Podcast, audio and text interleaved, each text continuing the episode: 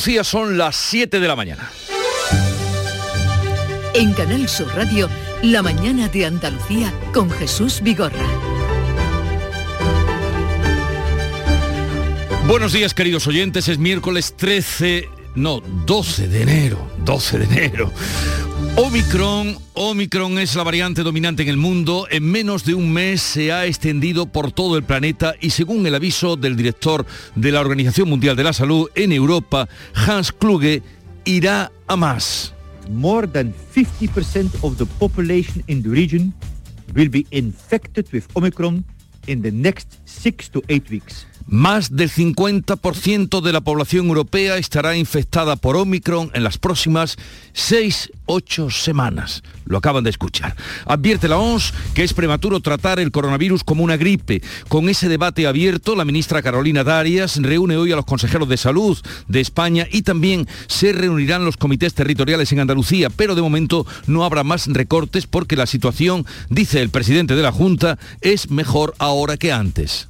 que en que cerrábamos eh, y los espacios limitábamos la movilidad, pues ahora, evidentemente, teniendo los datos de incidencia clínica, no corresponden, ¿no? Y por tanto no podemos tomar las mismas decisiones que se tomaban en aquel momento hace dos años que las que tomamos ahora, porque estamos mucho más preparados, más capacitados, tenemos más conocimiento, tenemos mejor infraestructura. Y al día de hoy colea y lo que te rondaré, el asunto de las macrogranjas. Y seguirá estirándose como un chicle hasta después de las elecciones en Castilla y León el 13 de febrero. Anoche en la sexta televisión, el ministro de Consumo, Alberto Garzón, se reafirmaba en lo dicho a un diario británico y reprochaba el cariz político que le han dado a sus palabras han entrado en la fase de negacionismo climático, negacionismo de macrogranjas. La propia Junta de Castilla y León determina que hay más de 600 macrogranjas en Castilla y León, pero ahora tiene a su presidente diciendo que no existen las macrogranjas, negando un problema. Ya lo han oído, negacionismo de macrogranjas, negacionismo político, oíamos el otro día, negacionismo del tenista en Australia, de Djokovic, que también sigue ahora mismo el conflicto en todo lo alto. Ahora admite que acudió a una entrevista con un medio deportivo sabiendo que era positivo porque se sintió obligado para no dejar tirado al periodista.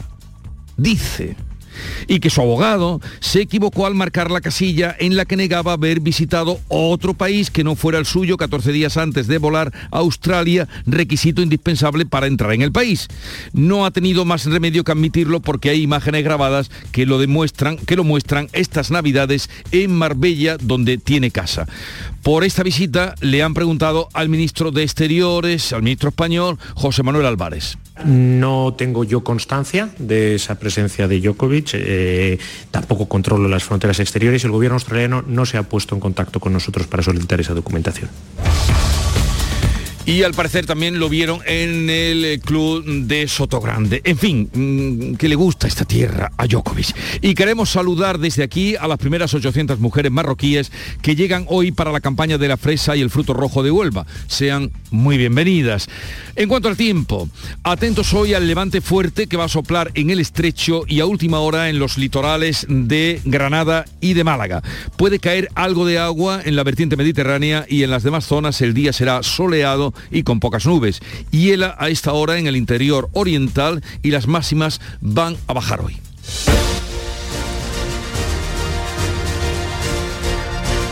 Y ahora vamos a comprobar cómo amanece en cada una de las provincias de Andalucía, gracias a nuestros compañeros ya en sus puestos. En Cádiz, Javier Benítez. Muy buenos días, Jesús. Aquí tenemos cielo limpio y 12 grados en el termómetro. En el campo de Gibraltar, Fermín Soto. Como acabas de señalar, tenemos fuerte viento de levante, sobre todo en la zona del estrecho, intervalos nubosos, temperatura 12 grados, la máxima prevista para hoy miércoles es de 16. ¿Cómo viene el día por Jerez, Marga Negrín? Hola, tenemos 8 grados a esta hora, llegaremos a los 18 en el cielo, algunas nubes. ¿Cómo amanece en Huelva, Sonia Vela? Amanece con los cielos prácticamente despejados, tenemos 7 grados en la capital, llegaremos a los 19. ¿Y por Córdoba, José Antonio Luque?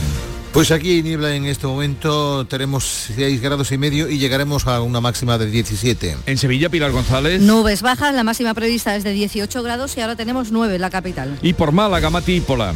El cielo cubierto, tenemos 13 grados y vamos a llegar a los 17. Amanece en Jaén con la incorporación de Alfonso Miranda. ¿Y qué más, Alfonso? Pues nada, que no se te olvide hoy la gafa de sol en la provincia de Jaén, porque hoy desde luego no veremos ni una nube, 7 grados a esta hora de la mañana. Y por Granada, Laura Nieto.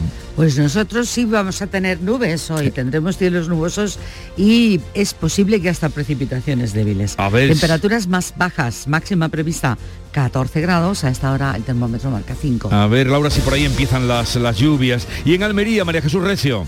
Se anuncian también algunas lluvias débiles. Eh, Tenemos el cielo cubierto de nubes, 14 grados, pasaremos un poquito más de fresco porque la máxima solo subirá hasta los 16.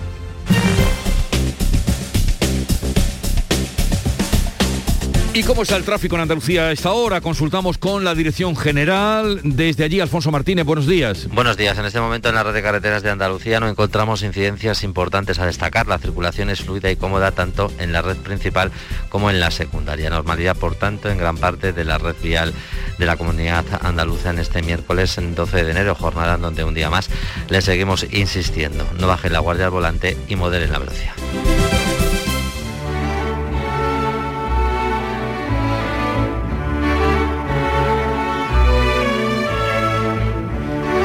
Ante la refriega que está recibiendo el ministro de Consumo, Alberto Garzón, al que vemos ahora como sombra en pena, donde eh, le dan ocasión de expresarse, el tempranillo le recuerda que la soledad era esto. Tempranillo de la soledad de Garzón.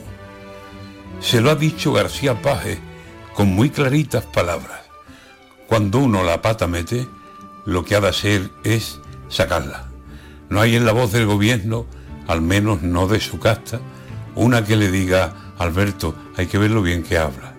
Más solo está que la una, Garzón, el que habla de vacas, y se atragantó hace días con un chuletón que, vaya, no sabe si vomitarlo o dejarlo en la garganta, que si para adentro, para afuera. Y su gobierno aprovecha la caída del baranda y le manda un rapapolvo con agricultora marca le ha mandado a don Luis para enmendarle las planas.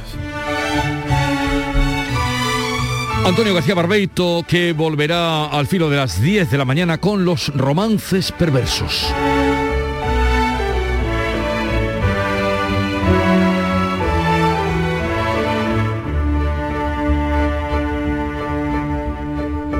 Siete, siete minutos de la mañana. ¿Estás lesionado? Elige la fisioterapia avanzada de Clínicas Beyman. En Clínicas Beyman ponemos a tu servicio fisioterapeutas de primer nivel equipados con la última tecnología. Nuestra meta es tu recuperación. Somos la fisioterapia oficial de 18 federaciones deportivas de Andalucía. Si necesitas recuperar tu salud, tu rendimiento y tu bienestar, pide tu cita en clínicasbeyman.es. El 21 de enero llega la única lluvia con la que no vas a necesitar un paraguas. Lluvia de millones. El acontecimiento de Euromillones donde tendrás tres oportunidades para ganar. Se reparten 100 premios de un millón de euros que tocan sí o sí. El bote acumulado y el millón que también toca sí o sí. Claro que igual el paraguas lo necesitas para recoger lo que te toque eh, poniéndolo así, eh, del revés. Euromillones. Loterías te recuerda que juegues con responsabilidad y solo si eres mayor de edad. La mañana de Andalucía con Jesús Bigorra. Noticias. Vamos a contarles la actualidad de este miércoles 12 de enero. El presidente de la Junta defiende el sistema sanitario andaluz y rechaza que haya recortes como está denunciando la oposición. Carmen Rodríguez Garzón. Juanma Moreno ha calificado de enorme el esfuerzo de su gobierno para dotar al Servicio Andaluz de Salud de los recursos humanos precisos para encarar la pandemia. El presidente se apoya en datos oficiales para defender que la plantilla de sanitarios en el sistema público de salud la forman hoy más de 125.000 profesionales, que eran 95.000 decía cuando el actual Ejecutivo llegó a la Junta en enero de 2019. Entre ellos se encuentran los 12.000 renovados de los 20.000 contratados en su momento con fondos COVID, más 6.000 de los 8.000 explicaba que no se renovaron. Pido por seriedad, por rigor, por respeto a nuestros profesionales que no se hable más de recorte, puesto que ha habido un 31% más de profesionales del último año de gestión socialista.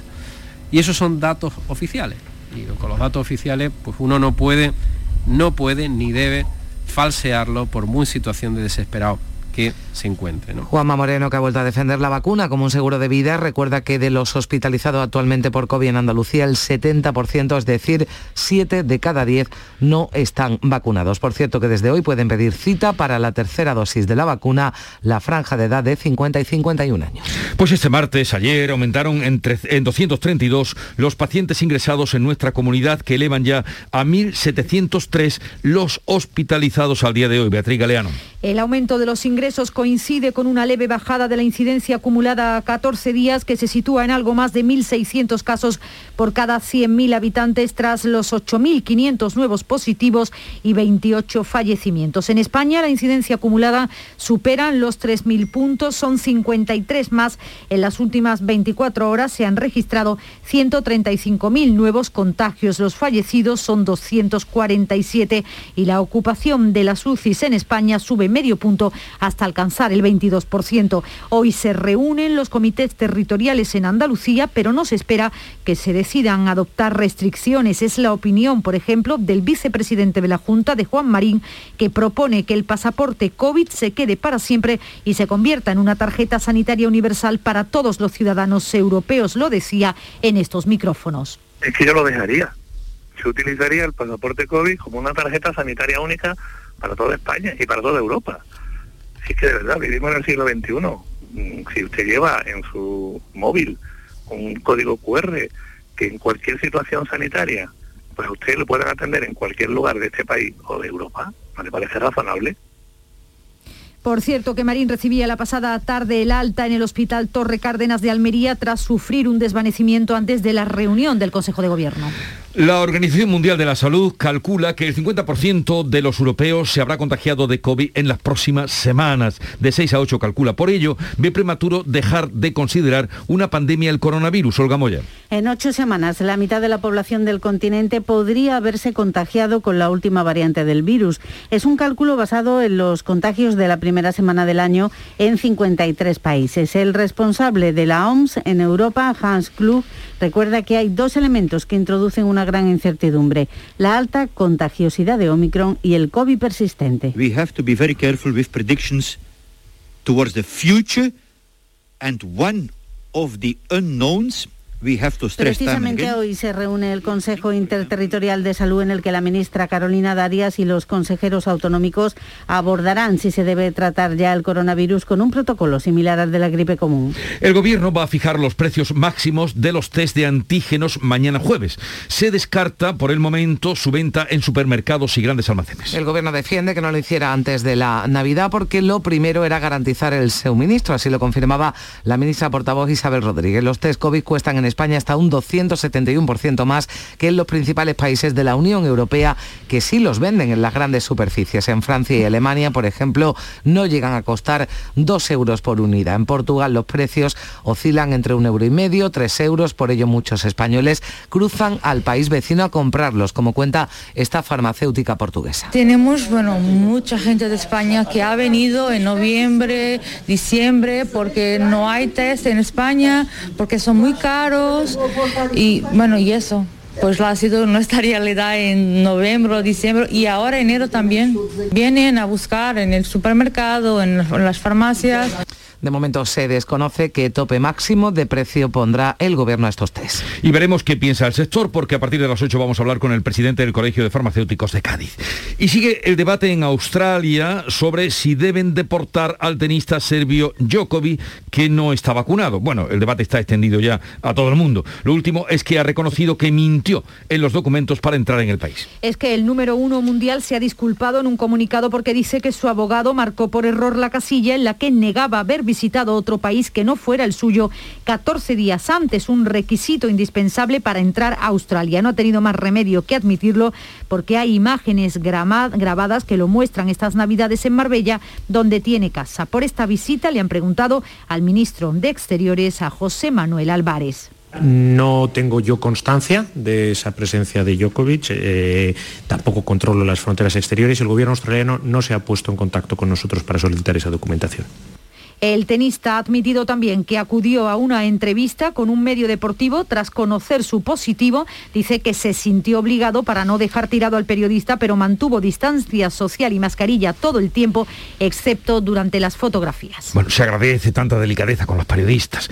El primer ministro británico Boris Johnson tendrá que responder hoy ante el Parlamento si estuvo o no en una fiesta organizada por su equipo en el jardín de su residencia oficial en mayo de 2020, en pleno confinamiento, cuando no se permitían reuniones de ningún tipo. Un correo filtrado a la prensa revela que su secretario principal invitó a un centenar de personas a esa fiesta. Acudieron al menos 40 invitados. Este es el cuarto escándalo que saca a la luz en la prensa sobre supuestos incumplimientos de Johnson en lo peor de la pandemia. La número dos del Partido Laborista, Angela Reiner, lanzaba esta pregunta en la Cámara de los Comunes en una sesión a la que no asistía Johnson, pero que hoy no va a poder eludir. No hace falta investigar nada. Es tan fácil como contestar esto. ¿Estuvo o no el primer ministro en esa fiesta?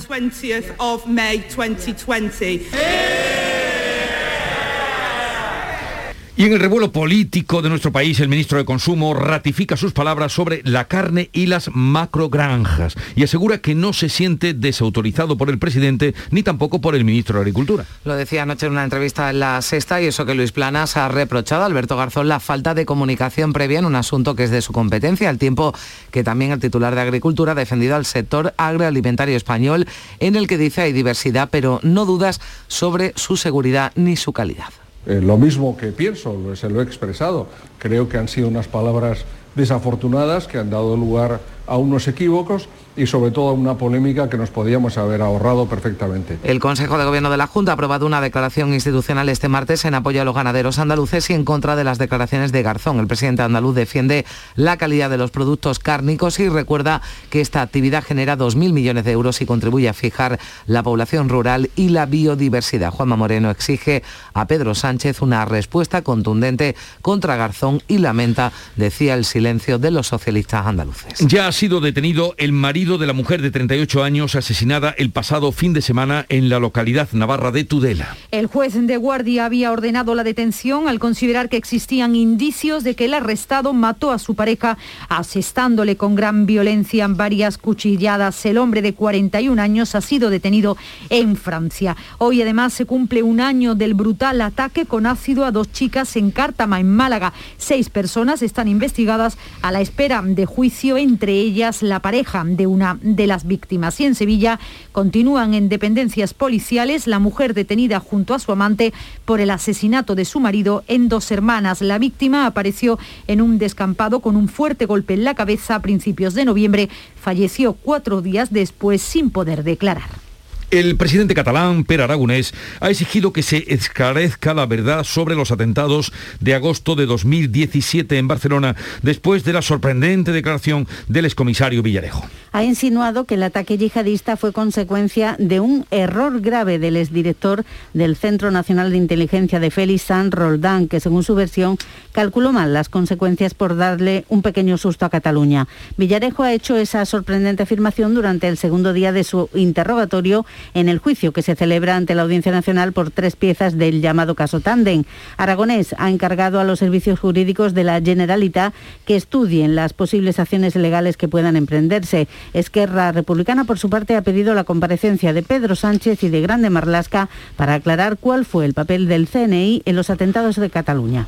Y volvemos al precio de la electricidad que baja hoy cerca de un 8% hasta situarse en 206 euros el megavatio hora, aunque aún se mantiene por encima de la barrera de los 200. El importe triplica el precio en la misma fecha del año pasado. El tramo más caro será entre las 7 y las 8 de la tarde y el más barato ha sido ya entre las 4 y las 5 de la mañana. El incremento de los precios y la subida de los salarios van a un ritmo completamente distinto. Los sueldos han subido un 1,5% en el último año, mientras que la inflación ha crecido el doble. Por ello, los sindicatos lo Yolanda Carrasco desde Comisiones Obreras en Andalucía, piden ya revisiones salariales. Defendemos desde comisiones obreras claramente una revisión salarial y entendemos que no es de recibo que la patronal se plante en 0% de subida salarial en la negociación de los convenios.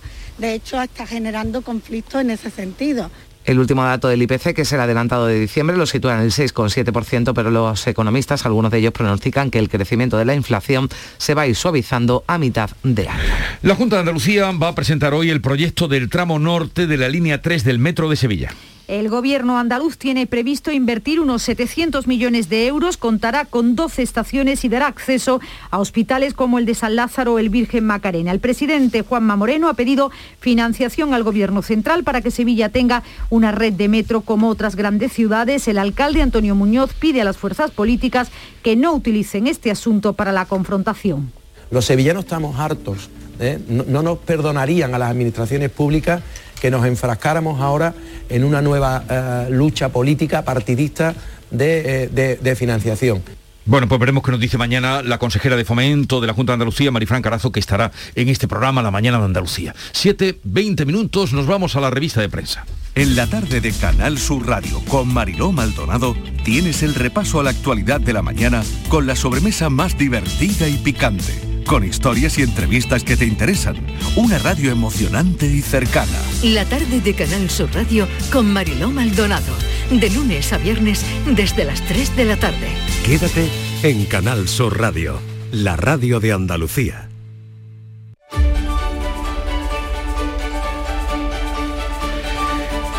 Es el momento de conocer lo que cuentan los periódicos que ya ha exprimido Paco Reyero. Buenos días. ¿Qué tal Jesús? Muy buenos días. Se equivocan las personas, se equivocan los gobiernos y a veces de manera inexplicable. El Confidencial abre su edición contando que un error del gobierno en la ley de presupuestos retrasa 20 días la entrada en vigor de los PG, un despiste en la publicación en el BOE que omite cuál es la fecha de entrada en vigor de esos presupuestos, de los de este año, y que va a posponer su vigencia hasta el día 18, según confirman al Confidencial varios juristas esletrados de las Cortes sobre esta anomalía en la técnica legislativa. Sobre la polémica que venimos comentando del ministro Garzón, en La Razón leemos que Moncloa evita respaldar al ministro de Consumo y reitera su apoyo total e inequívoco al sector ganadero. ABC considera muy destacado que Podemos arremete contra Sánchez por el caso Garzón para robar espacio al PSOE. Un gobierno desquiciado es el editorial, es la opinión principal del diario de Vocento, de ABC. Hay varios análisis que van más allá. En el Confidencial abordan los problemas políticos y económicos que esconde la polémica de Garzón. No creen en ese digital que sea una cuestión superficial, hay eh, más de fondo. Y en ese digital también apuntan que Sánchez y Díaz evitan atajar esta crisis y el fuego amigo abrasa al Ejecutivo. Estrategias electorales, decimos, pero también problemas de país y de mercado. Luis Miguel Fuentes, en El Independiente, con mucha ironía, compara a Luis Planas, al que también estamos escuchando esta mañana, y a Garzón. Escribe Fuentes que Planas es todo lo contrario a Garzón que es un diletante, se refiere a Garzón, un agitador, un propagandista que no ve vacas, ni filetes, ni ganaderos, ni coces, sino uh, símbolos, rebaños quijotescos o hecatombes ideológicas. Es la distancia que hay entre un ministro y un profeta según escribe Fuentes en El Independiente. Ricardo en su viñeta eh, dibuja a Pedro Sánchez, eh, la viñeta para el mundo, a Pedro Sánchez al que alguien le pregunta, Pedro, ¿crees que las declaraciones de Garzón nos perjudicarán de cara a las elecciones de Castilla y León? Y el presidente responde muy enfadado con la onomatopeya oink oink en honor. A la polémica de las eh, macrogranjas. Oink oink. Jesús. También así es roto. el sonido, la onomatopeya que siempre le ponen a los cerditos. Oin, oin. Exactamente. Bueno, dibuja Ricardo incluso una cola, una pequeña colita de, de cerdo al, al presidente, porque debe estar eh, bastante cansado del asunto. En el país, el roto eh, indica con una frase lapidaria Hmm. cómo está el nivel eh, de, vamos a decir, de expectativas de los votantes. Y dice el roto que en campaña aún es posible ilusionar a los ilusos. Y la prensa también da vueltas eh, a la sanidad y a las previsiones de contagio en Europa. Sí, el país y ABC abren su edición con el anuncio de la OMS de que media Europa se va a contagiar de COVID en las próximas semanas. En España el máximo de contagios llegará a final de mes. El país apunta que más de medio país, más, más de media España, tiene la SUCI en riesgo muy alto y su editorial se titula Sanitarios quemados. La ola de Omicron está llevando a la atención primaria a un síndrome de desgaste, leemos en ese editorial del diario de Prisa, que se añade al estrés del sistema. Sobre este asunto leemos en ABC que la justicia condena a la Generalitat Valenciana a indemnizar a sus médicos por no facilitarles EPIs, eh, los equipos de protección en la primera ola de la pandemia, hasta 50.000 euros por no proteger a sus sanitarios. Según el español, esta sentencia, este juez del juzgado número 5 de Alicante abre ahora la puerta a que el resto de sanitarios, todos los eh, sanitarios afectados por esta misma situación que trabajaron en la COVID sin EPI, sean indemnizados, se les retribuya por ello. El periódico de España informa que un médico de primaria atiende al día a más de 100 pacientes con COVID y también consideran en ese diario que el pasaporte COVID fracasa ante Omicron porque eh, las comunidades autónomas que lo usan, que lo están usando, Hmm. sufren eh, la misma incidencia eh, que las que no. El Mundo, Sánchez retrasa aún más la solución al precio de los test, lo va a fijar mañana y mantiene la obligación de venderlos en farmacias. La Comisión de la Competencia recomienda acabar con esta exclusividad en productos eh, sin receta. Y tras el fatal suceso, Jesús, que acabó con la Hmm. vida de la pequeña Vera, fallecida en el accidente del castillo de, de Mislata, el castillo hinchable de Mislata en Valencia, el mundo lleva un destacado en portada informando de que España ah, bate récords en, en donación infantil. 319 en los últimos cinco años y destaca las palabras de una madre. Hay por ahí un niño que juega y ríe gracias a mi hijo. Sí, es un reportaje conmovedor que mm, recomendamos su, su lectura. Eh, ¿Qué cuenta la prensa de Revivicor, que es la empresa que cría cerdos para trasplantes de órganos? Claro, lo cuenta el país. eh, la web de la empresa eh, presenta a los órganos porcinos como productos de, de su catálogo, como, como si fuera cualquier otro tipo de, de productos. La marca de los corazones de cerdo es U-Heart o U-Heart, es decir, la U y el corazón. Y eh, detalla el país eh, la pintoresca respuesta de David Bennett este estadounidense de 57 años con eh, gravísima insuficiencia cardíaca que le explicaron a mediados de diciembre que no había corazones humanos de repuesto para él, pero que existía otra opción a la desesperada, el trasplante de un órgano de un cerdo. Y él, eh, cuando le plantearon el asunto, dijo lo que eh, le atribuye Ricardo al presidente, al presidente Sánchez, haré oink oink, el hombre estaba con un pie en el otro barrio, pero Sí. el cirujano se quedó verdaderamente asombrado cuando escuchó esto y también lo detalla así Sí. el New York Times. La verdad es que lo que ha dicho el hombre eh, un poco antes eh, es casi de guion de película, ¿no? Lo que dijo cuando dijo "Pe- pe- hagan ustedes, hoy, hoy. Eh, bien, Nuria Ciño, que está por aquí, la sonrisa de la mañana, buenos días. Hola, buenos días. Que, eh, que yo a Buenos veces días. creo que se lo inventa Paco o nos vacila, porque... No, hombre, no. todo, todo, está todo es está- que todos los días me sorprendes, Paco. Porque, por- porque Nuria, él todo va consiste eh, en rastreando. todo consi- es un rastreador. Solo consiste en leer, solo consiste para traer aquí lo mejor. Bien, despedida hoy de Cervera en el Cádiz y presentación de Sergio González. Todo en el mismo día. A las 11 de la mañana está previsto que Álvaro Cervera se despida del Cádiz, una vez que ayer se hacía oficial su destitución. Al parecer estaba meditando la idea de decir adiós a través de un comunicado, pero finalmente optará por la formalidad de despedirse en la sala de prensa del Estadio Cadista, la misma donde hace seis años era presentado como técnico del Cádiz.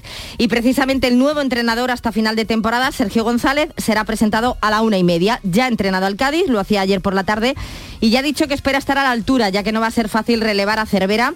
Afronta sin duda un reto con mayúsculas. Y comienza hoy la Supercopa de España. En Arabia Saudí, con la primera semifinal entre el Barcelona y el Real Madrid a las 8 de la tarde, parte como favorito el conjunto blanco ante un Barça que no va a saber con qué jugadores podrá conformar el once titular hasta el último momento, aunque Pedri y Ferran Torres ya pueden jugar tras haber dado negativo. Y por su parte en el Real Madrid hay menos incertidumbre y la gran duda para Ancelotti es saber si podrá confiar el lateral derecho a Dani Carvajal, ausente en las últimas citas por lesión y al que aún le falta algo de ritmo. Y mientras pendientes del mercado de invierno, donde el Sevilla mantiene en su punto de mira a Ricardo Orsolini, en el Granada suena con fuerza el delantero portugués Gonzalo Paciencia del Entran de Frankfurt y en el Almería interesa a David Timor, que llegaría procedente del Getafe para reforzar el centro del campo. Y seguimos también pendientes de Djokovic a ver si hay alguna novedad hoy.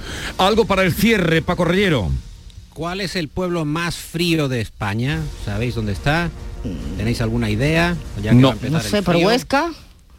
Mongarri en el Alto Arán, que tiene una altura de 1.700 metros y la ubicación de las montañas impide que penetre el sol. Solo había en 2009 cuatro habitantes censados. Solo cuatro quisieron repoblar el pueblo. Qué valientes. Más gente. No Y digan ustedes- No, no que hay que prestar servicio. No digan ustedes cual- que no aprenden escuchando cada mañana Paco Rellero. Que tengas un buen día igualmente. En eh, Canal Nuria. Sur Radio, La mañana de Andalucía con Jesús Vigorra. Acaban de dar las siete y media de la mañana. Tiempo ahora para recordar en titulares las noticias más destacadas que les venimos contando con Beatriz Galeano. El presidente de la Junta de Andalucía pide a la oposición que deje de hablar de recortes en la sanidad pública. Afirma que nueve de cada diez sanitarios contratados como refuerzo de la pandemia está trabajando en el Servicio Andaluz de Salud. El vicepresidente Juan Marín ha recibido el alta hospitalaria tras sufrir una bajada de tensión. Mueren 28 personas más por COVID en Andalucía y sube la presión hospitalaria. Es la cifra de fallecidos más alta en cuatro meses. Por el contrario, la incidencia empieza a bajar, lo hace 37 puntos. En España, Sanidad notifica 247 muertos, 134.000 nuevos contagios y la tasa rebasa los 3.000 casos. Los comités territoriales de salud pública de Andalucía se reúnen hoy sin previsión de tomar medidas restrictivas. También se volverán a ver gobierno y comunidades en el Comité Interterritorial de Salud con el debate abierto sobre si tratar ya al coronavirus como a la gripe. La mitad de los europeos nos vamos a contagiar con Omicron en las próximas 6-8 semanas. Es el cálculo que hace la Organización Mundial de la Salud basado en los contagios de la primera semana del año. Avisa de que el virus no es endémico y pide prudencia ante planes como el de España de tratar el virus como la gripe. Las personas con 50 y 51 años pueden pedir cita desde hoy para recibir la dosis de refuerzo. Y a partir del próximo lunes, día 17, el SAS abrirá el turno a los mayores de 40 años. El ministro de Consumo, Alberto Garzón, se reafirma en sus declaraciones sobre la ganadería intensiva y reitera que parte de la evidencia científica. La parte socialista del gobierno toma distancia y la Junta de Andalucía da su apoyo expreso a los ganaderos andaluces. Andalucía convoca ayudas para jóvenes agricultores por valor de 80 millones de euros. Están dirigidas a menores de 41 años que vayan a instalarse por primera vez en una explotación agraria. Detenidos un hombre y una mujer en dos hermanas acusados de matar al marido de la arrestada. Y en Francia ha sido detenido el autor del primer crimen machista del año. Se había fugado a Burdeos desde Tudela, donde su mujer fue encontrada con heridas muy violentas. Faltan reservas de sangre en Andalucía después de Navidad. La escasez es extrema en Sevilla, Málaga y Córdoba. Los centros de transfusiones hacen un llamamiento urgente y generalizado para donar. Las fiestas y los contagios por COVID han dejado las reservas bajo mínimos. Y ahora recordemos el tiempo. Hoy tendremos cielos poco nubosos en Andalucía, salvo en la vertiente mediterránea, donde hay posibilidad de lluvias débiles. Sopla levante fuerte en el estrecho. En un momento vamos a las claves económicas del día. Enchúfate al sol y al ahorro. Conoce las líneas de financiación de Cajamar para la adquisición e instalación de fuentes de energía sostenible, tanto si eres una empresa o un particular. Una forma alternativa de cuidar el planeta y ahorrar en tu factura de la luz. Más información en nuestra web. Cajamar, distintos desde siempre. Las claves económicas con Paco Bocero. Paco, buenos días. Buenos días, Jesús, ¿qué tal? A ver, estupendamente. A ver, ¿qué, ¿a qué tenemos hoy que estar pendientes? Creo que hay un dato que va a salir y que, y que nos interesa a todos, ¿no? Sí, exactamente, porque además nos va a servir para poner en contexto un tema del que siempre hablamos en estas claves, o al menos lo seguimos de una forma muy precisa, pero también lo vamos a tener a lo largo de todo el año. Mira, nos vamos a ir al otro lado del Atlántico, donde se espera la cita económica más relevante de esta semana. Hoy a las dos y media hora española se va a publicar la inflación en Estados Unidos, la de diciembre y la de todo el año. ¿Y por qué es relevante? Porque su evolución va a marcar la política monetaria americana, comenzando por la subida de los tipos de interés y buena parte de su política económica general, como decía, que de alguna manera podría llegar a influir en la nuestra. La previsión es que el dato de inflación allí llegue hoy al 7%, incluso lo pudiera superar un poco.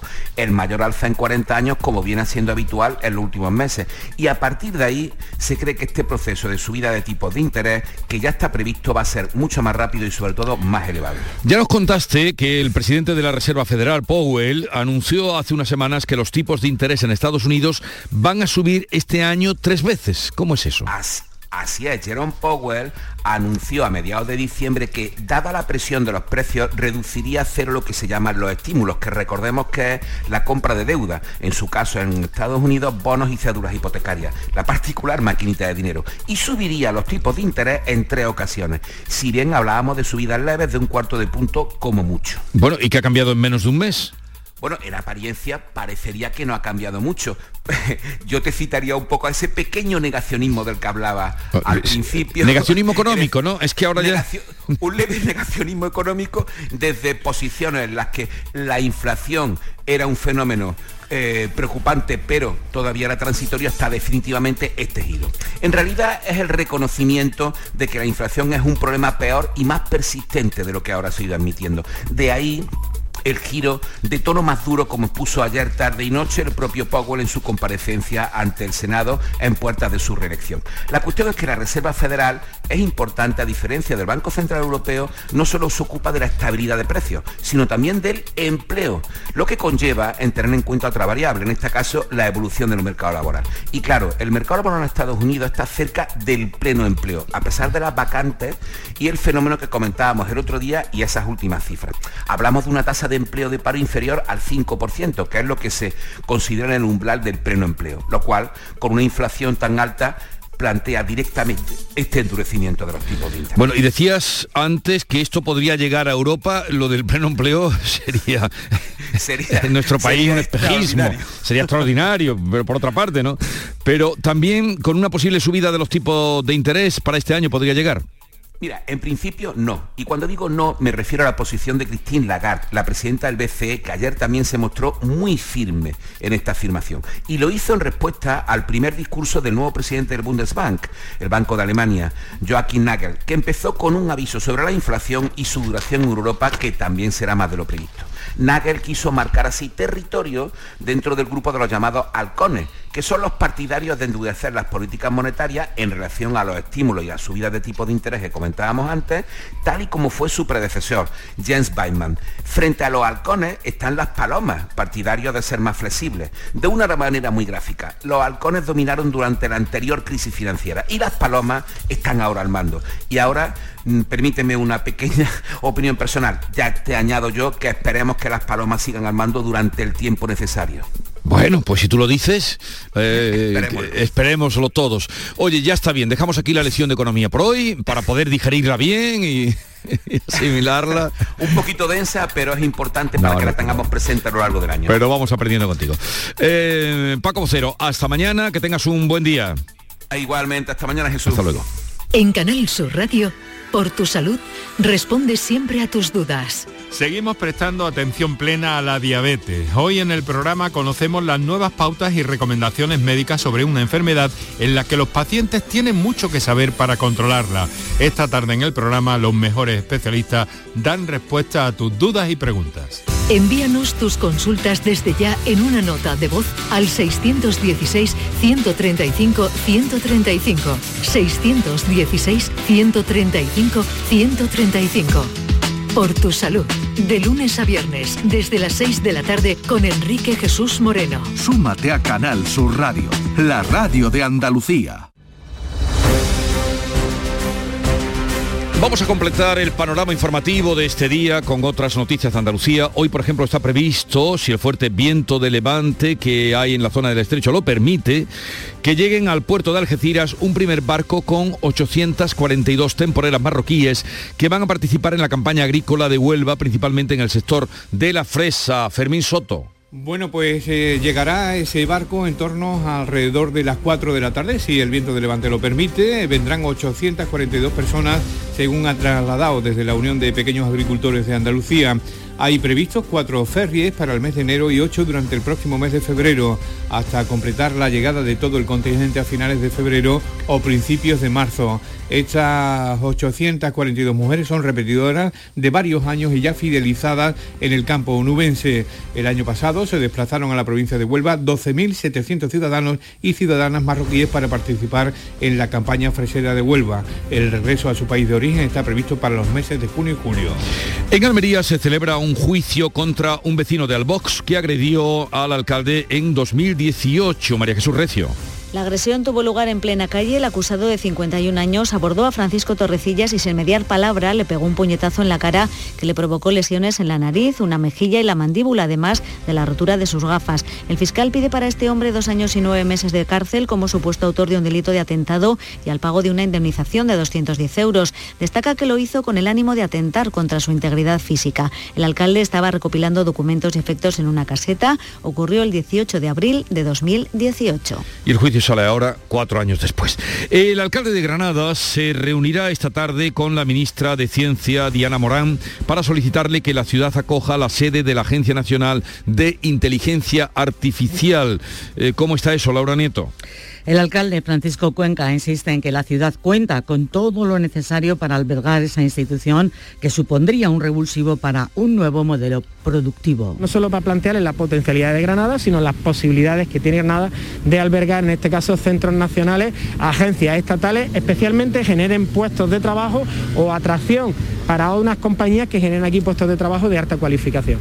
Además, la rectora de la universidad, Pilar Aranda, ha formalizado la candidatura de Granada a ser capital nacional de la inteligencia artificial, remitiendo una carta a la ministra Nadia Calviño aspiraciones, sueños de las ciudades andaluzas, porque el alcalde de Málaga ha anunciado que la ciudad aspira a ser la sede de la Copa América de Vela en 2024. Este gran proyecto se suma al de la candidatura para albergar la Expo Internacional de 2027. Mati. Así es, Francisco de la Torre ha desvelado que se trabaja ya con gran intensidad para albergar en aguas malagueñas uno de los grandes acontecimientos deportivos del mundo. Sería la edición número 37 de un evento que es seguido por mil millones de espectadores en todo el mundo. Le oímos. Los organizadores de la Copa de América 2024 están muy interesados en que el evento se celebre en España, en Andalucía y concretamente en Málaga, por la combinación de una buena ubicación estratégica, buen clima, régimen de vientos adecuado, cultura, historia, infraestructuras, conectividad, calidad, capacidad hotelera, virtudes, valores de Málaga. ¿no? Bueno, pues los costes ya se está trabajando en patrocinios, mm. se ha contactado con la Junta, con el Ministerio de Cultura, con la Autoridad Portuaria y con la Diputación para avanzar en la organización de este evento. Bueno, Málaga que va por todas. El Colegio Oficial de Ópticos Optometristas de Andalucía asegura que los problemas de visión no han dejado de crecer desde el comienzo de la pandemia. ¿Por qué dicen esto, Alfonso Miranda? Lo que peor es que dicen los ópticos andaluces que nuestros niños están dejando la vista porque usan de media más de seis horas al día el móvil o los videojuegos. Eugenio Laguna es el delegado del Colegio de Ópticos en Andalucía y actualmente con un uso excesivo de dispositivos digitales, al final lo que estamos haciendo es poner al sistema visual ante un estrés. Estamos muchas horas en visión próxima, el ojo va buscando adaptarse a esa distancia y se hace miope. Nos recuerdan que el ojo por naturaleza está preparado para larga distancia, no para corta. Y las virutas de barril, de barril de los toneles de Montilla Moriles llegan a la alta cocina gracias a un proyecto de economía circular. Cuéntanos, José Antonio Luque. Mira qué interesante, buscando aprovechar la madera de los barriles desusados de Montilla Moriles, surgió la idea de quemar la viruta de los que contenían oloroso vino tinto y bourbon para ahumar con su aroma carnes, pescados y verduras. El alimento se deposita sobre un grill sin que en ningún momento roce las virutas que le transmiten un sabor especial que nos explica Antonio Salamanca de la empresa Casnolia Barrel Chef. Para que se haga todo sobre su propio eh, humo, por decirlo de alguna manera, o vapor, pues se tapa por completo lo que es el recipiente. Y esa es un poco la manera de transmitir esos sabores eh, a lo que son las carnes, los pescados, incluso a la verdura, ¿no? Pues grandes cocineros se han interesado por esta innovación culinaria que además de en Montilla se aprovecha ya en Madrid, el País Vasco y Galicia y ya se ha abierto una línea de exportación a otros lugares y además quieren hacer que llegue a todos los hogares interesados. Pues eh, llegamos así a las 7.44 minutos y les adelanto que a partir de las 9 hoy nos visita el eh, responsable de la Junta de Andalucía de las residencias, es José Repiso, director de cuidados sociosanitarios de la Junta de Andalucía, por cierto, de Montilla, que estábamos hablando ahora mismo, es natural de Montilla. Con él hablaremos de la situación de las residencias al día de hoy en cuanto a contagios. El dato que tenemos es que el 16% de la residencia eh, o se verían afectados por algunos casos. Él nos dirá en qué, en qué importancia. Vamos a hablar también con el presidente de los colegios farmacéuticos de Cádiz sobre la regularización de los test de antígeno, estos que utilizamos eh, de uso doméstico.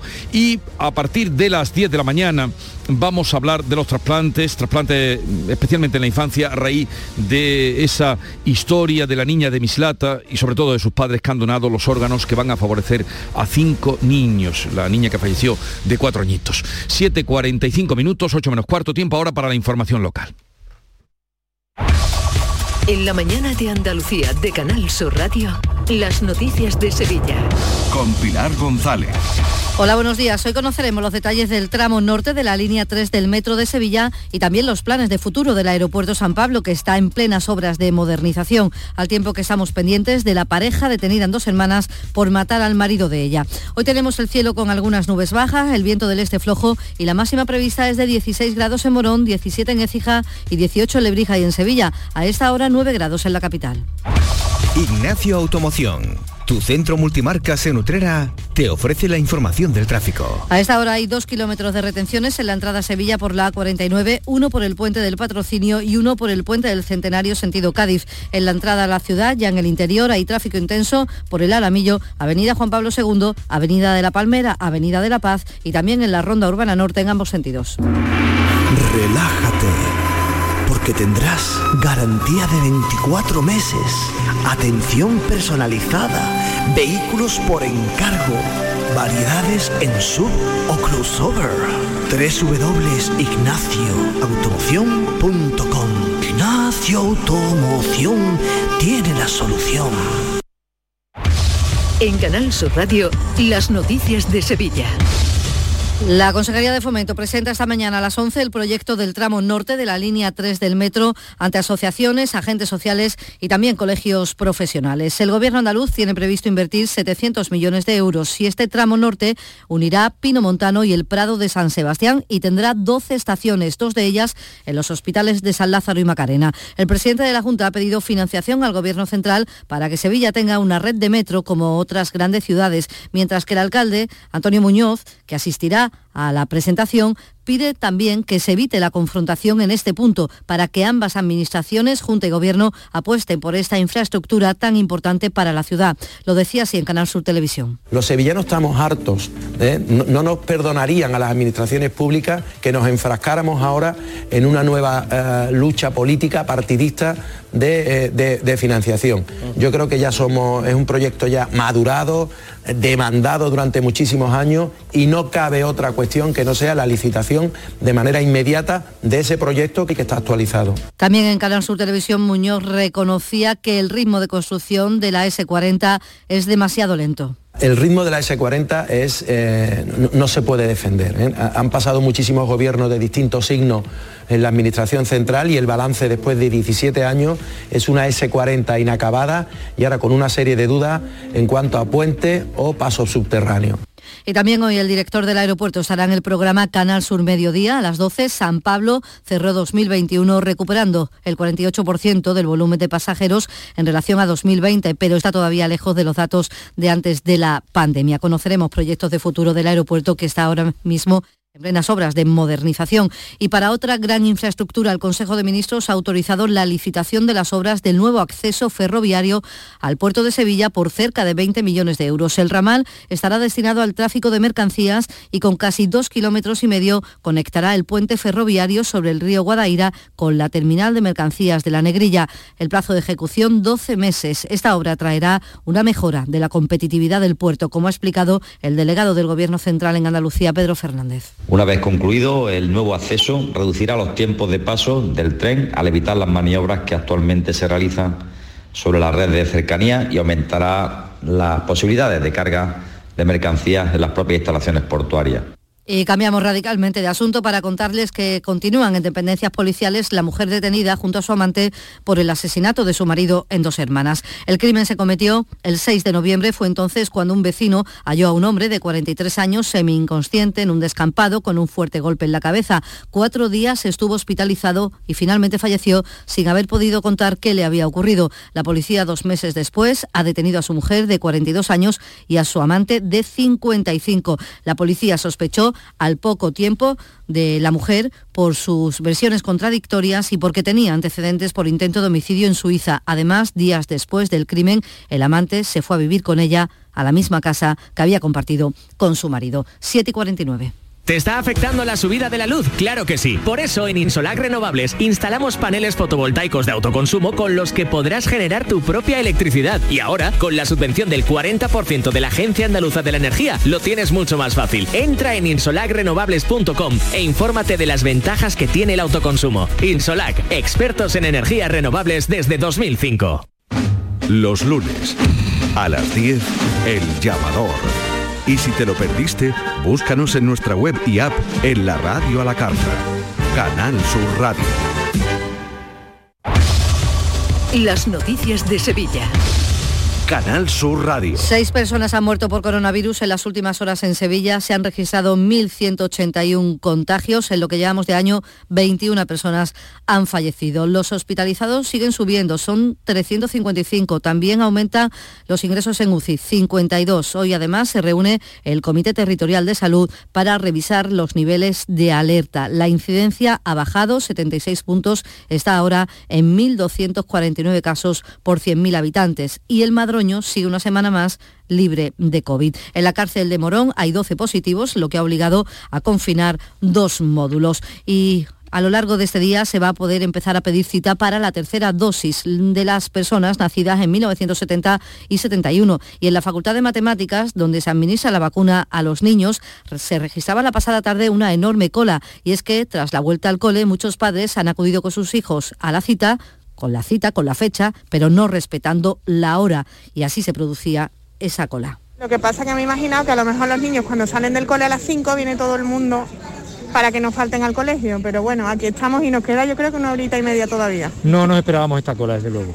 Pensábamos que iba a ser más rápido. vacunado al mayor y vinimos en fin de semana y no esperamos absolutamente nada y esto no lo hemos encontrado hoy, bueno, paciencia.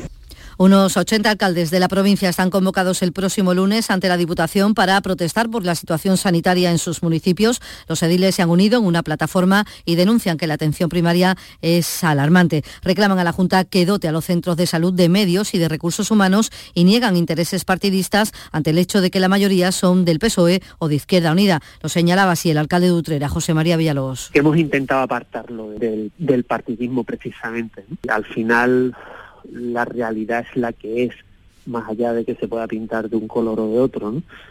y que la, situación sanitaria es alarmante y nos preocupa muchísimo a todos, es una, es una realidad. En la capital, Podemos Sevilla va a pedir la paralización de la construcción de una tercera residencia de estudiantes en la Avenida de la Palmera, si se confirman las dudas sobre su legalidad. La portavoz en el ayuntamiento, Susana Serrano, se hace eco de la denuncia de un vecino que argumenta que las grandes dimensiones del edificio suponen un daño irreparable al entorno y desde luego es momento de preguntarle al alcalde, a Antonio Muñoz, que en su discurso de investidura sacaba pecho de su compromiso con la cultura y el patrimonio y especialmente hacia un guiño a la exposición del 29, que cómo es posible que siga permitiendo este destrozo. Los promotores de la residencia recibieron la licencia de obras horas antes de que el Pleno Municipal acordara suspender este tipo de permisos y cambiar el PGU para que no se puedan construir más residencias allí. Un grupo de arquitectos sevillanos, entre los que está Javier Queralto, ha enviado un escrito al ayuntamiento. Que el, alcalde en sus nuevas atribuciones vea la vida, la vía de, poder paralizar este desafuero, incluso de bueno de negociar con los promotores algo y aunque haya que pagar indemnizaciones, lo que sea, ¿no? O, sobre todo si se demostrara que la licencia está mandada, que es lo que nosotros querríamos demostrar. Y sindicatos y empresarios han pedido al alcalde de Sevilla premura, rapidez en la aplicación de medidas para la recuperación económica de la ciudad. Tras una reunión con el alcalde han valorado su capacidad de gestión y de diálogo. El secretario provincial de Comisiones Obreras, Carlos Aristú, ha pedido fechar y presupuestar las políticas que ayudarán a los sectores más afectados por la pandemia. A mí me gustaría, representando a Comisiones Obreras, que Sevilla fuera la capital del diálogo social del ámbito municipal en este país esperamos sea el gobierno de la oportunidad, de la esperanza, entre otras, entre otras cosas, para esas 70.000 personas que están desempleadas en la ciudad y que están muchas veces con la sensación de que no encuentran su hueco en la agenda de las administraciones. Y más de 1.800 opositores van a optar a una de las 13 plazas de acceso libre convocadas por la Universidad Pablo de Olavide para auxiliar administrativo. Son las primeras después de 12 años. El examen será el primero el 20 de febrero. Una última hora. Un hombre de 60 años ha resultado herido por un incendio que se ha producido en la calle Geranio, en el barrio de La Macarena. Se está interviniendo ahora. Y en Cultura la cita hoy, el ballet clásico llega con el Lago de los Cines al Teatro de la Maestranza. Cuatro funciones hasta el sábado con la música en directo de la Real Orquesta Sinfónica de Sevilla. A esta hora 8 grados en Azanalcoya, 5 en Coripe, 7 en El Garrobo, 9 grados en Sevilla. Escuchas La mañana de Andalucía con Jesús Vigorra, Canal Sur Radio.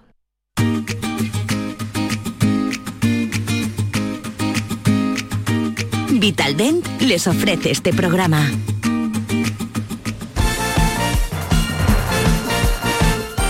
Son las 8 menos 5, tiempo ya para el deporte. Nuria Gaciño, ¿qué tal? Muy buenos días. Muy buenos días. Bueno, pues ya hoy llegó la despedida de Cervera, la llegada ya, la presentación de Sergio González como nuevo entrenador del Cádiz. Pues sí, la cita la tenemos con ambos. Primero con Álvaro Cervera, con el ya ex técnico del Cádiz, que a las 11 de la mañana tiene previsto despedirse del cadismo. Lo va a hacer en la sala de prensa, donde hace seis años será presentado como entrenador del conjunto cadista, para ascenderlo en dos ocasiones hasta llevarlo a la máxima categoría de nuestro fútbol. Aunque los números no son los mejores en estos momentos, el Cádiz ocupa puestos de descenso. Cervera ha sido el mejor entrenador que ha tenido este club, al menos en lo que a números se refiere. Es por ello que para el presidente del Cádiz, para Manuel Vizcaíno, ha sido muy difícil tomar la decisión de destituirlo, pero cree que no había otra opción.